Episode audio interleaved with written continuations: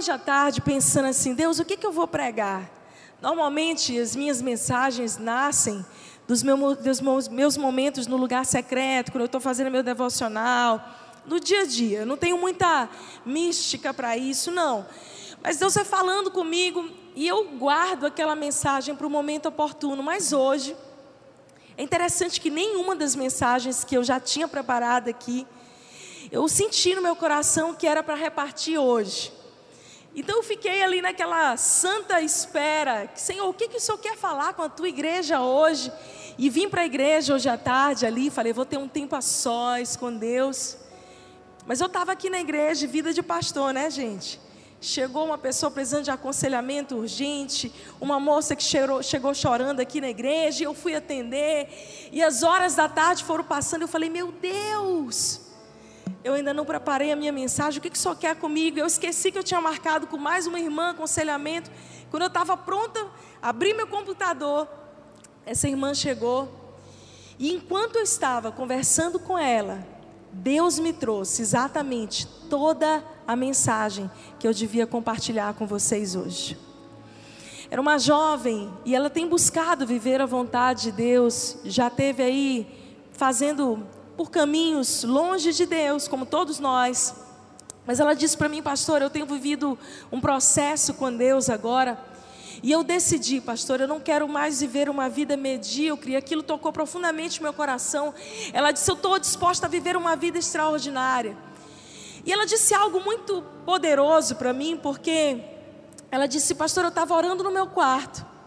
E eu olhei o mural que eu preparei algum tempo atrás, o mural da vida extraordinária. Alguém já ouviu falar sobre isso? E ela disse que, como tinham recomendado, ensinado, ela começou a colocar algumas fotos dela, onde ela se via, onde ela se imaginava daqui a 5, 10 anos.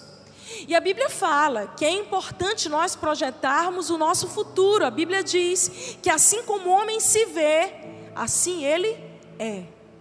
É importante que você se levante como uma voz que profetiza sobre a sua própria vida, que modela, que constrói o seu futuro.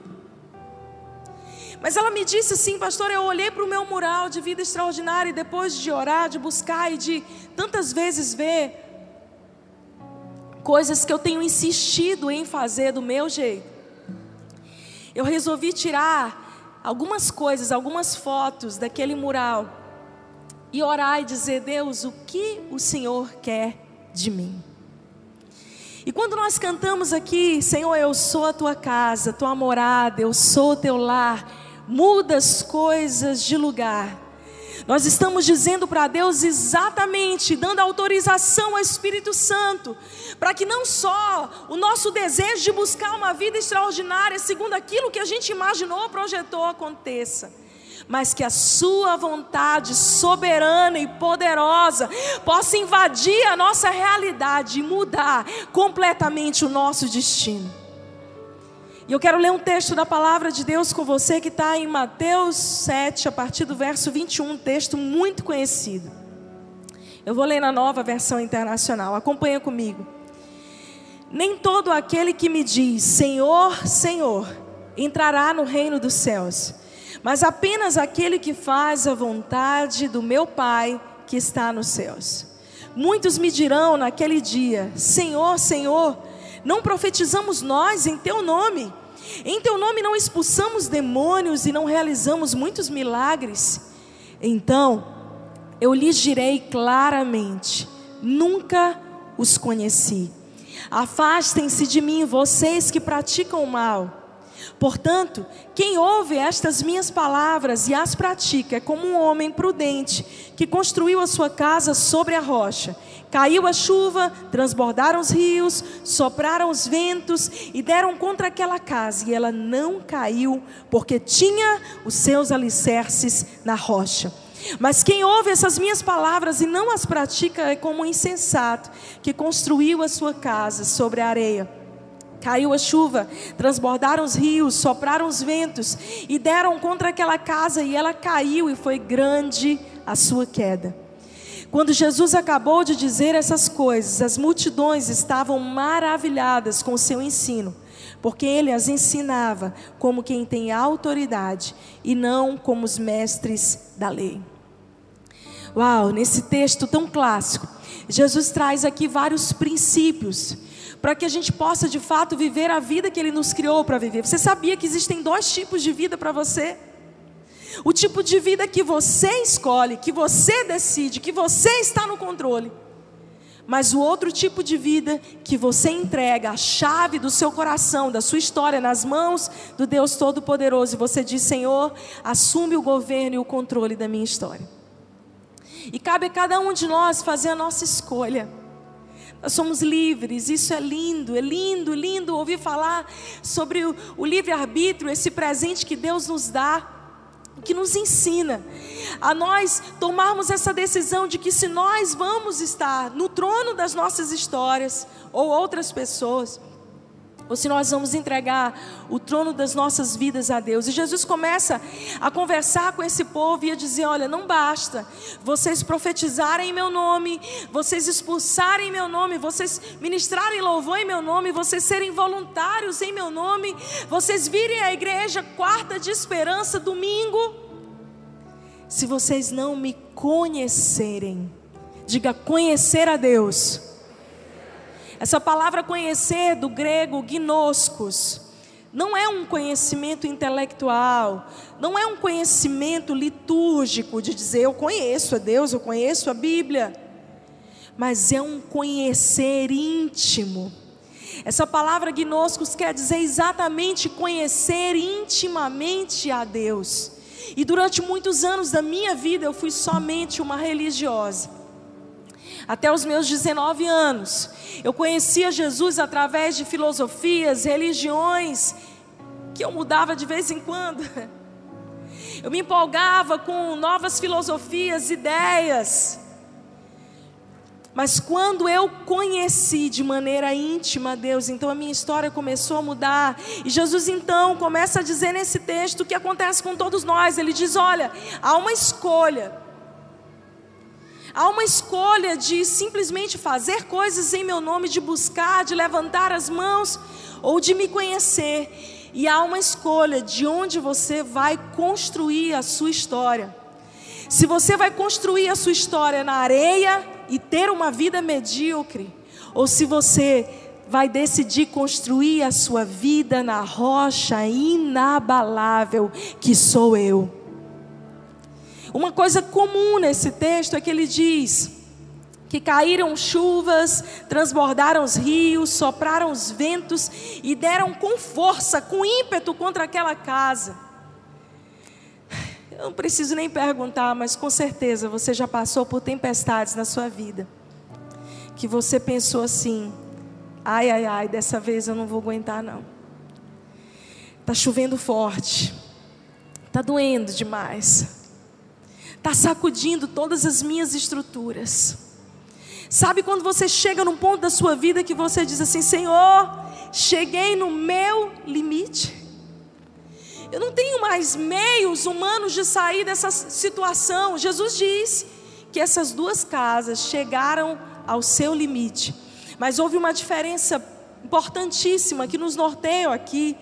Ele diz: uma casa foi construída, apoiada, o seu fundamento na areia, que simboliza tudo aquilo que é fugaz, que é passageiro, que não é profundo, que é material, que é carnal.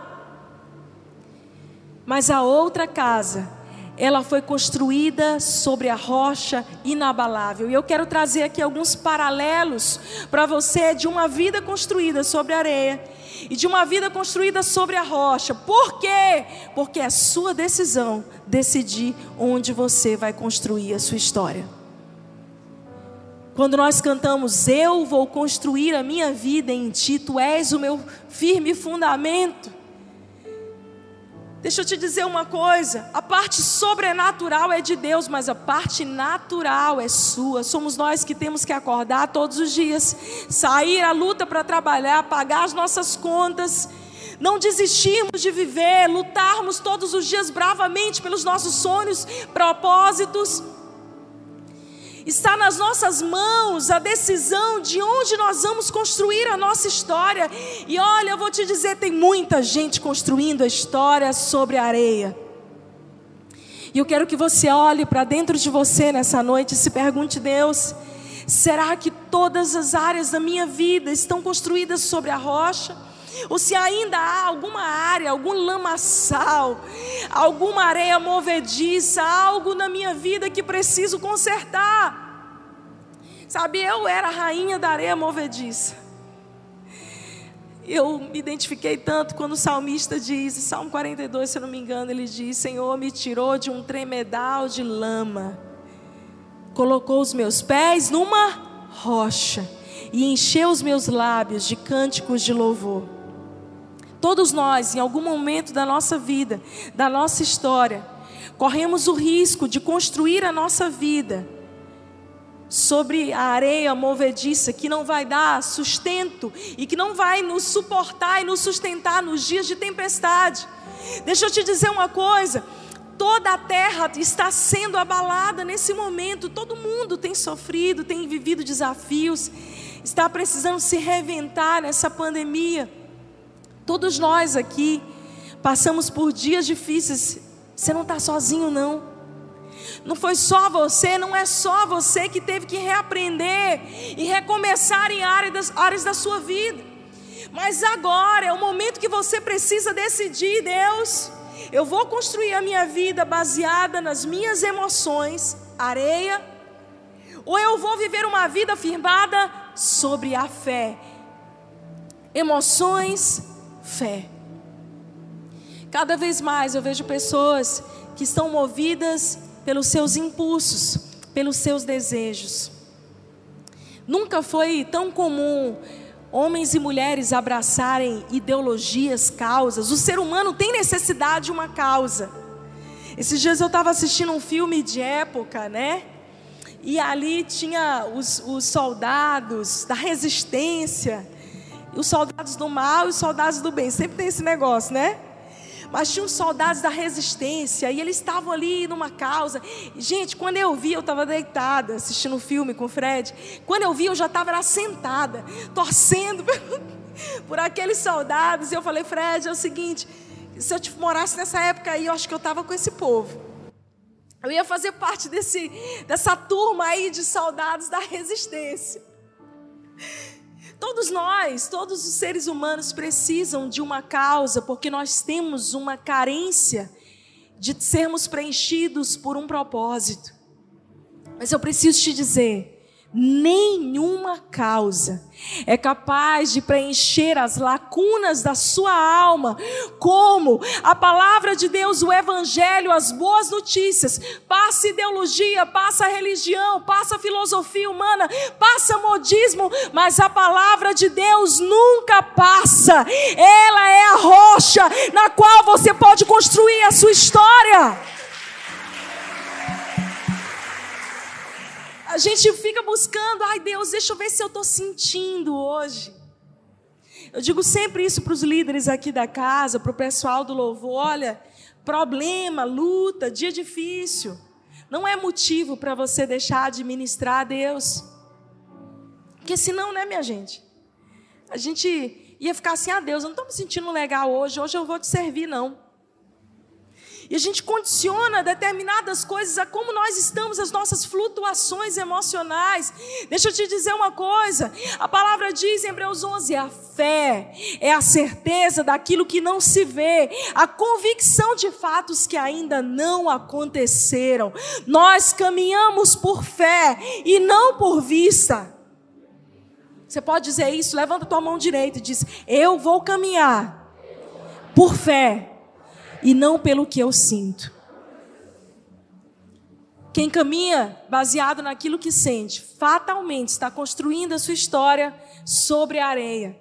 E aí, quando vem tempestade, porque isso não é praga de pastor, não, viu, gente? Está na Bíblia. Vai vir sobre todo mundo. E de vez em quando, de tempos em tempos, elas surgem de novo. Já passou por tempestade? Levanta a mão aí, deixa eu ver. Prepara, porque na vida tem outras. Mas agora o que vai fazer a diferença é onde você está fundamentado e firmado. Eu me agarro em Jesus e falo: Senhor, vai abalar, vai chover forte, mas eu estou aqui, nessa rocha inabalável. A tua palavra diz que os que confiam no Senhor serão como os montes de Sião, que não se abalam, mas permanecem para sempre.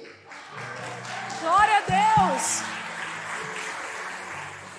Eu amo isso, a Bíblia diz. Isso em Hebreus, aquele cuja voz outrora abalou a terra, agora promete, ainda uma vez, olha só, mais uma vez abalarei não apenas a terra, mas também o céu. As palavras ainda uma vez indicam a remoção daquilo que pode ser abalado, isto é, coisas criadas, coisas passageiras, serão abaladas, mas permanecerá aquilo que jamais pode ser abalado. Portanto, já que estamos recebendo o reino inabalável, sejamos agradecidos e assim adoremos a Deus de modo aceitável, com reverência e temor, pois o nosso Deus é fogo consumidor. Ah, eu tenho dito para ele, Senhor, eu quero fazer parte desse reino inabalável. Eu não quero ser uma mulher levada por ventos, pela minha emoção. Eu não quero dizer sim para o Senhor somente quando eu estou motivada, empolgada, mas eu quero dizer sim porque, Deus, eu tenho uma aliança inquebrável com o Senhor. Ah, talvez você venha aqui hoje com tantas mensagens motivacionais, que me desculpe, beiram o humanismo.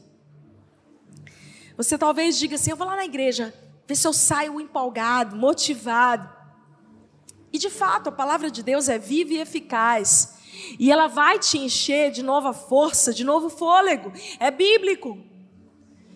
Mas nós não podemos basear a nossa vida e construir sobre coisas fugazes, sobre o nosso emocional. Ah, se eu estou empolgado, se eu estou animado, se eu estou motivado, então eu digo sim para o meu propósito, para o chamado de Deus, a minha vida, eu vou servir ao Senhor. Mas se por algum motivo eu me desmotivei, eu me desanimei, tem alguém aqui que já desanimou? Eu nessa semana, hoje é quarta-feira, eu já me desanimei mais duas vezes. Quem está do teu lado aí é de carne e osso, não é não? Não adianta a gente fingir, gente, que está tudo sempre muito bem. O Evangelho não é sobre isso. O Evangelho é poder de Deus para a transformação da gente diariamente. Tem dia que a gente emocionalmente não está no nosso melhor status, porém, nós caminhamos por fé e não por vista um outro tipo de fundamento, outro tipo de escolha que pode fazer você fundamentar a sua vida sobre areia.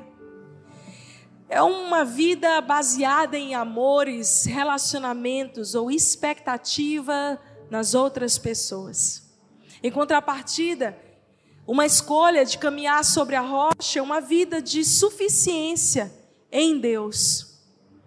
Vou te explicar melhor. Todas as semanas, todos os dias, eu converso com mulheres, especialmente. As recebo aqui, escuto histórias, recebo mensagens no meu Instagram de mulheres que apoiaram a sua vida, de homens também, a sua história em alguém. No marido, numa esposa, num filho, Quer saber de uma coisa? Todas as vezes que você construir a sua vida em cima de alguém, você vai ser frustrado, porque melhor, por melhor que seja essa pessoa, ela é tão imperfeita como você e ela vai falhar com você fatalmente. E o que acontece é que a gente muitas vezes constrói a nossa vida de um vínculo de dependência tóxico dos outros.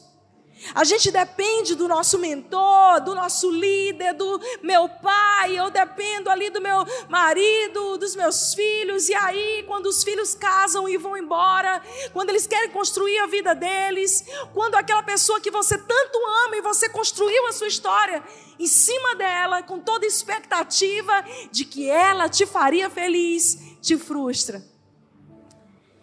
Então a sua vida pode perder o sentido e a razão. Quando a Bíblia fala, maldito o homem que confia no homem, muita gente interpreta errado esse versículo.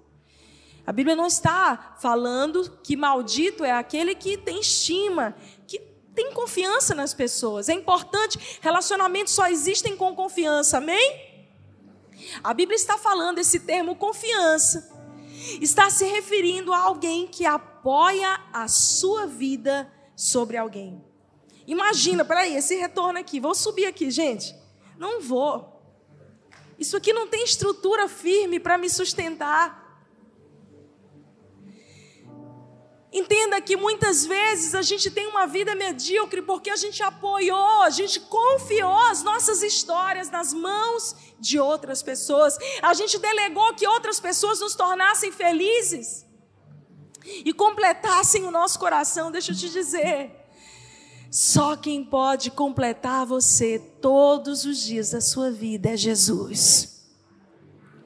É Ele que sacia, que entra e preenche as lacunas da sua alma. Eu lembro quando eu era solteira, de vez em quando chegavam os rapazes, e aí vinha com uma história, né, de vem cá, meu amor, que eu sou tua cara metade. Sabe aquelas cantadas assim, bem, bem degas, bem, bem bregas, sabe? Tem alguma moça solteira aí? Cadê as moças solteiras? Vocês não querem levantar a mão, gente. Vocês estão aí que eu estou vendo vocês. Acabou, né? Levanta a mão, porque de repente tu levantando a mão, o irmão do lado. Entendeu? A gente. Deixa eu te explicar, peraí, vou explicar. Quando o pastor pergunta, cadê os solteiros? A gente faz assim, ó. Entendeu? Deixa eu perguntar de novo. Volta. Onde estão os solteiros, gente? Cadê os solteiros? Dá uma olhadinha para o lado, outro. Oração para casar é com um olho fechado e o outro olho aberto. Estou te ensinando. Mas se alguém chegar para você e falar assim, eu quero te completar, você fala assim: olha, eu já sou completo em Jesus. A única pessoa que pode preencher é Ele, as lacunas da sua alma. Não construa a sua história sobre areia, sobre amores, sobre relacionamentos, porque fatalmente você vai ser ferido, decepcionado. Mas se você for inteiro, se você estiver ali plenamente suprido em Deus, então quando você encontrar outros amigos ou amor da sua vida, você vai poder somar com essa pessoa e ajudá-la também a construir o destino dela em Deus. Alguém livre. Alguém que tenha sua história construída sobre a rocha e não em sentimentos. Fé não é sentimento, amor não é sentimento. Nós não precisamos, ah, eu vim para a igreja porque eu estou sentindo. Nem todos os dias a gente sente Deus, nem todos os dias a gente tem uma palavra, um ouvir audível da voz de Deus. Pastor, o que, que eu faço quando eu não estiver sentindo? Viva pela fé, e a fé se move mesmo quando não sente. Jesus disse: Eu vim para que vocês tenham vida e a tenham em abundância. É um engano a gente achar que a gente. Sabe uma coisa? Eu vou ser feliz só quando Deus me levar. Essa vida é muito dura. A gente aprendeu isso de maneira errada, teologicamente, durante muitos anos, num pensamento escapista de que a vida aqui está perdida, a terra é só desgraça. Quando chegar no céu, quem sabe lá, aí sim, na presença do meu rei, eu vou ser pleno. Mas deixa eu te dizer uma coisa: Jesus não foi à cruz só para te livrar, livrar do inferno. Jesus foi à cruz para devolver ao homem a sua dignidade, o seu DNA original, para devolver ao homem a inteireza de coração e a vida plena. Levanta tua mão direita e diz: Eu quero ter uma vida plena. Sai hoje daqui com essa santa indignação. Não quero viver nada menos do que Deus tem para mim. Não quero viver uma vida medíocre. Amém? Não aceite. Talvez a tua história até aqui tenha modelado e preparado você para viver. E você simplesmente foi se conformando e se conformar. É literalmente o que Romanos 12 fala como entrar na forma. Eu não entro na forma. Existe uma diferença muito grande entre caber e pertencer. Para caber, você tem que fazer um esforço, você deforma a sua identidade para se encaixar num lugar que não é seu. Mas pertencimento é quando você chega e ocupa exatamente tudo aquilo que foi preparado para você. No nome de Jesus, nessa noite, homens e mulheres irão pertencer, fazer parte, ter o sentimento de pertencimento nas suas próprias vidas. Eu já vivi momentos da minha vida que eu pensei, Deus, eu, que sentimento de não pertencimento terrível esse. Eu não parece que eu não sou mais desse lugar. As funções que eu fazia antes já não são mais para mim. É horrível. Essa sensação de que você está deformando quem Deus te criou para ser, para caber dentro de uma maneira. Em Deus você pode viver essa plenitude, ter essa suficiência. Eu lembro da mulher samaritana essa história é tão linda, quando a Bíblia fala que aquela mulher, ela tentava preencher ali as lacunas da sua alma, exatamente com amores, com relacionamentos, o vazio. E dentro de cada um de nós há uma sede que só pode ser saciada pela presença de Deus. E presta atenção, eu não estou falando aqui só para quem ainda não conhece a Deus. Eu estou falando para você que está há anos dentro da igreja, mas está seco, esturricado, porque não tem saciado a sua sede na água da vida, porque perdeu a alegria da salvação, o primeiro amor, porque já não se apaixona mais por essa palavra tão doce que te transforma. Todos os dias eu oro e eu falo, Senhor, me faz uma mulher madura na fé, equilibrada, mas nunca me deixa perder o coração apaixonado de uma criança. Eu quero continuar sendo aquela menina que, quando escuta falar o nome de Jesus, se, emociona. Aquela mesma menina que foi tirada da lama, que foi restaurada, que foi curada que tem recebido destino. Eu quero continuar sendo essa mulher grata todos os dias. Que sei que só posso ser alicerçada, saciada nessa rocha eterna, inabalável que é o Senhor. Uma outra coisa que tem sido tão comum nos nossos dias e que tem fundamentado a vida de muitas pessoas na areia são ideologias conhecimentos e filosofias humanas. Esses dias eu recebi uma mensagem, uma pergunta no meu Instagram, e era uma mulher me perguntando o que, que eu achava do feminismo. Eu poderia ter respondido essa resposta de inúmeras maneiras, mas eu respondi da maneira mais simples.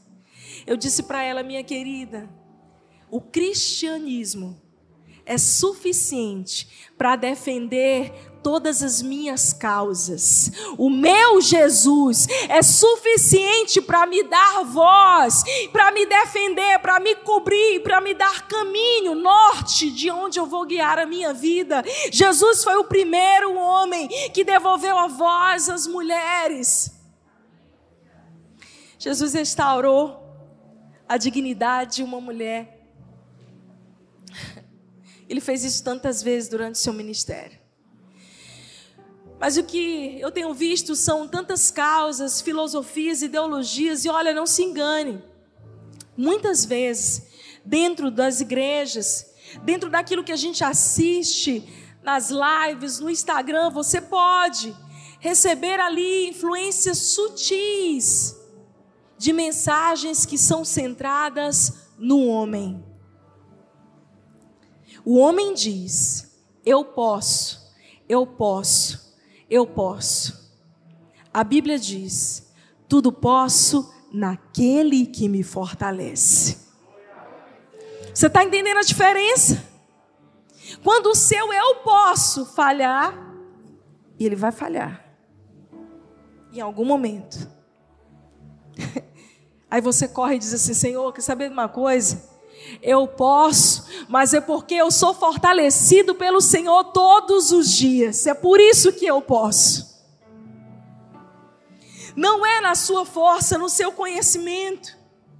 não são nas tuas filosofias, ideias. Deixa eu te dizer uma coisa: quando você for para a glória, quando você for enterrado, os teus certificados de nada valerão. E olha que quem fala a vocês é alguém que ama estudar.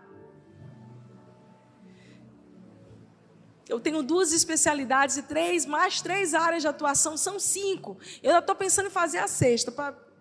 Eu estou muito parada. É bom estudar, é bom ter conhecimento, é bom se preparar, é bom você ampliar a sua mentalidade. Isso é maravilhoso. A Bíblia fala todo tempo para que nós busquemos adquirir mais conhecimento e voz. Como nós vamos fazer na Governe agora? Nos preparar para governar em todas as áreas. Porque existem áreas que você só vai entrar se você tiver o conhecimento. Mas nenhum conhecimento é capaz de sustentar você quando cair chuva forte, quando vier tempestade. Nenhum conhecimento é capaz de tirar você da vida medíocre e te dar uma vida extraordinária. O único conhecimento que vai dar a você essa nova vida, essa vida zoia, essa vida plena, é o conhecimento e a revelação de quem Jesus é. E essa é uma busca eterna. A palavra de Deus diz: conheçamos prossigamos em conhecer. Olha para a pessoa que está do seu lado e diz assim: é preciso prosseguir. Não basta só conhecer, não, gente. Às vezes eu falo com Deus assim: Ah, Senhor, conheço a tua palavra. Eu já li tantas vezes a Bíblia toda.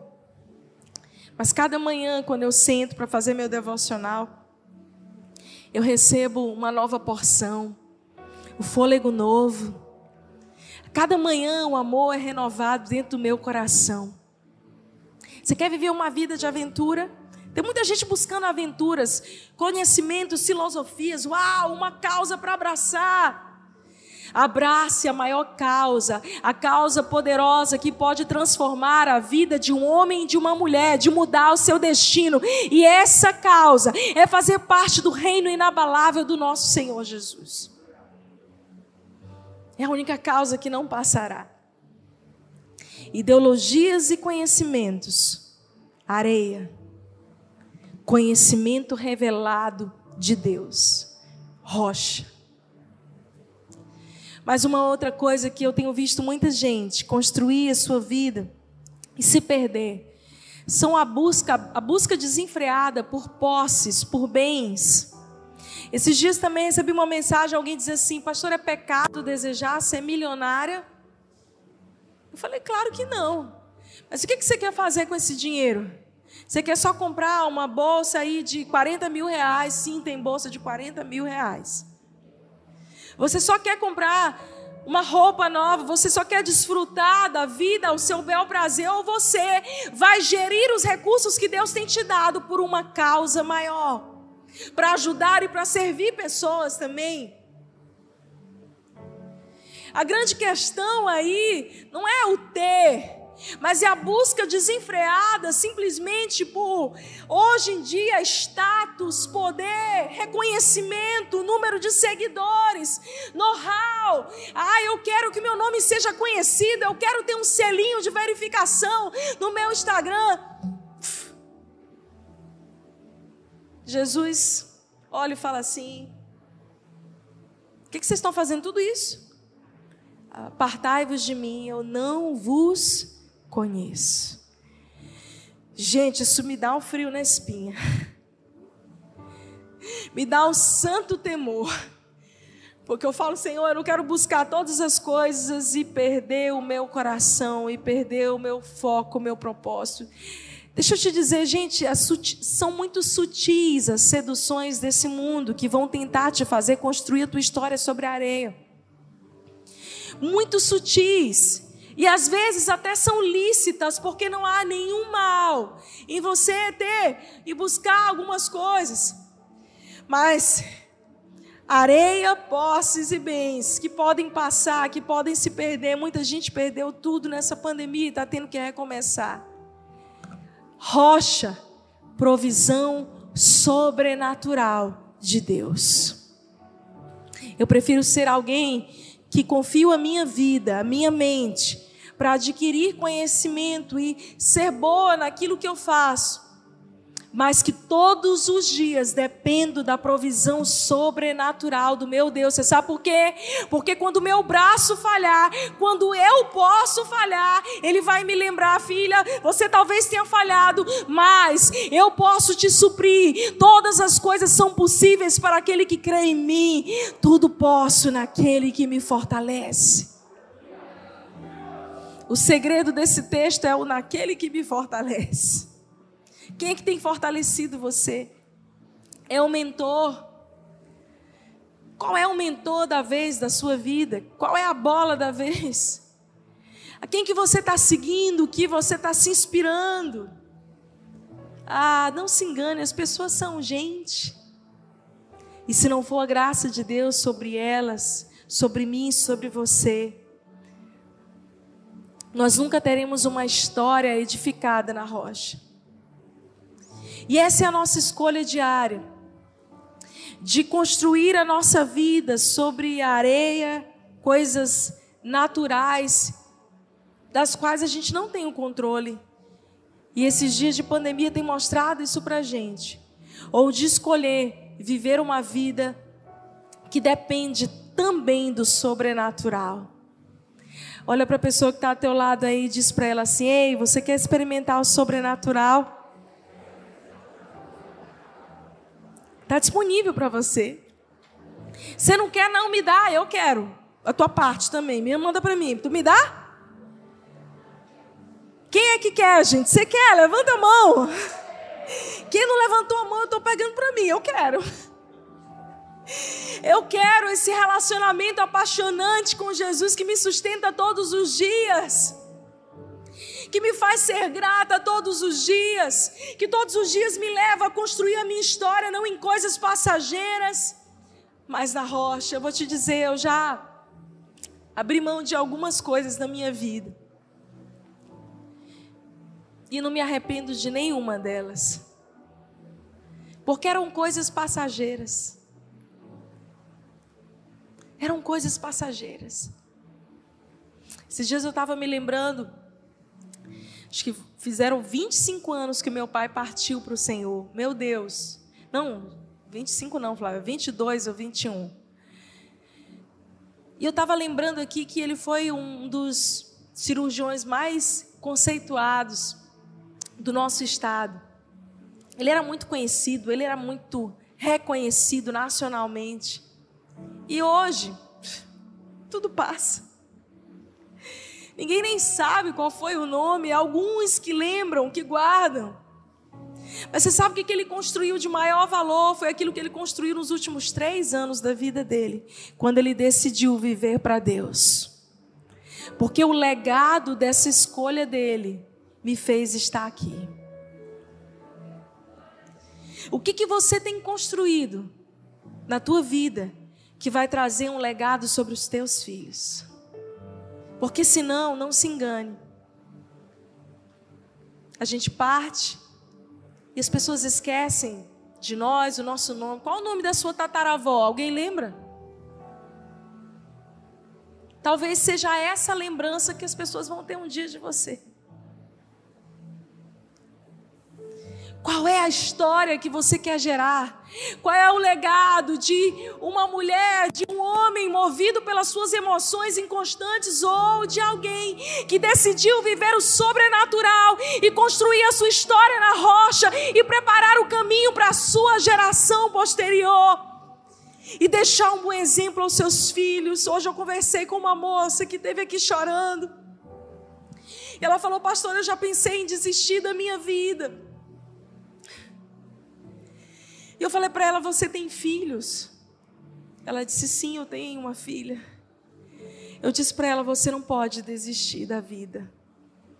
Além de que Deus tem um propósito lindo para você, você é tão jovem. Talvez você tenha errado até aqui, mas quem não erra? Quem não pode recomeçar? Todo mundo aqui. Quem aqui nunca teve uma falência na sua história? Atire a primeira pedra. Todos nós temos histórias que a gente gostaria de colocar debaixo do pano e esconder. Mas eu disse para ela: você tem uma história. Você tem uma filha para quem você deve deixar um legado, um exemplo. Por favor, não deixe de uma mãe que desistiu. Em Êxodo 20, nós vemos o primeiro mandamento, e a palavra de Deus diz que o Senhor ferirá com maldição até a quarta geração daqueles que lhe desobedecerem, mas abençoará até mil gerações daqueles que resolveram viver para Ele e lhe obedecer. Deixa eu te dizer uma coisa, eu não sei qual a tua história até aqui, ou tua história de vida dos teus pais, o legado que a vida te deu até aqui, mas eu sei que a tua decisão de parar de viver uma vida medíocre para viver uma vida extraordinária pode impactar não só a tua história, mas a história dos teus filhos, daqueles que virão depois de você.